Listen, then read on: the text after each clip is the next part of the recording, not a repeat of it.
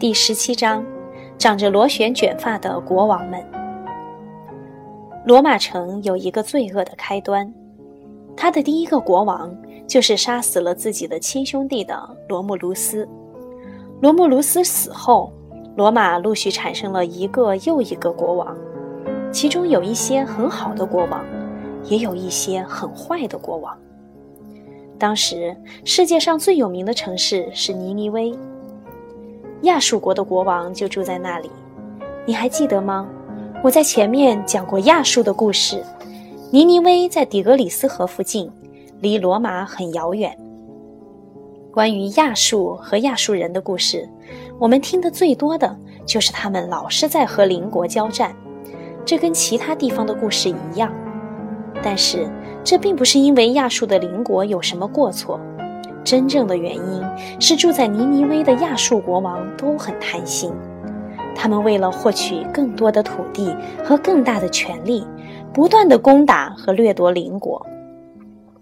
人们非常害怕这些留着螺旋卷长发的国王们，他们凶猛善战，远近闻名。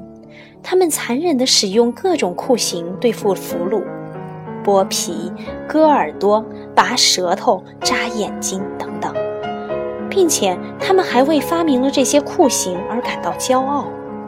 他们命令那些被征服的人进献大量的财富。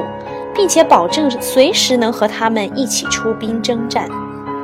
通过不断的征战，亚述变得越来越强大，占领了世界上很多地方，包括两河流域的美索不达米亚及其东边、北边、南边的土地，甚至还有腓尼基和埃及。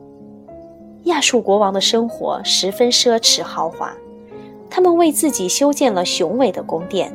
一座座巨大的雕像摆放在通往宫殿的每条道路两边。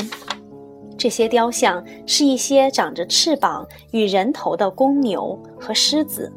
在圣经里，这些奇怪的人兽雕像称为小天使。你也许听过可爱的婴儿被人们叫做小天使。这些亚述人的怪物也被叫做小天使，是不是很奇怪呀？亚述国王不是在跟人打仗，就是在跟野兽打仗。他们特别喜欢用弓箭打猎，在许多图画和雕像上都有他们骑在马背上或者在战车上与狮子作战的场面。他们往往会活捉那些猎物，然后把它们关进笼子里，让人们来参观。这听起来是不是有点像我们现在的动物园呢？亚述国王们的名字也是千奇百怪，其中最著名的就是生活在公元前七百年的辛纳赫里布。有一次，他率军去攻打耶路撒冷，到了晚上，军队开始安营扎寨。不久，所有的将士都进入了梦乡。但是第二天早上，这些人就再也没有人醒来，他们全都死了。连马匹也没能幸免。他们在熟睡时究竟发生了什么事情呢？这成了一个永远也解不开的谜。后来，英国著名诗人拜伦写了一首诗《辛纳赫里布覆灭记》来叙述这件事情。我猜想他们是被人毒死的，你认为呢？后来，大约在公元前六百五十年。亚述巴尼拔当了国王，巴尼拔也是一位英勇好战的国王，但他对书籍和阅读也非常感兴趣，因此啊，他建造了世界上第一个公共图书馆。这个图书馆里的书很奇特，它们不是印刷出来的，也不是用纸做出来的，而是用泥巴捏出来的，在泥土变干之前，把文字刻在上面。我在前面讲过，这种文字就是楔形文字。图书馆里没有书架可以摆放书籍，书都是成堆的摆在地上，他们都被编了号。到图书馆看书的人只要报序号，就能找到想要的书。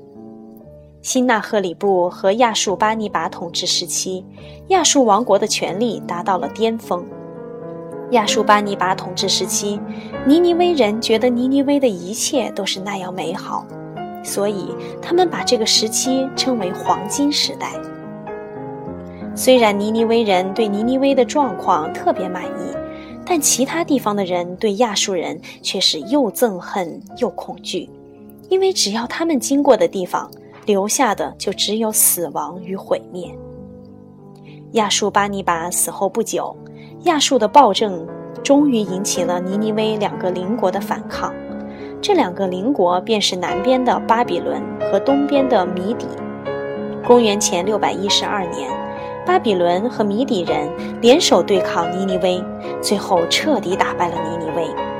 从此，尼尼微和亚述王国的强权政治彻底瓦解，史称尼尼微的衰亡，或者叫尼尼微的终结。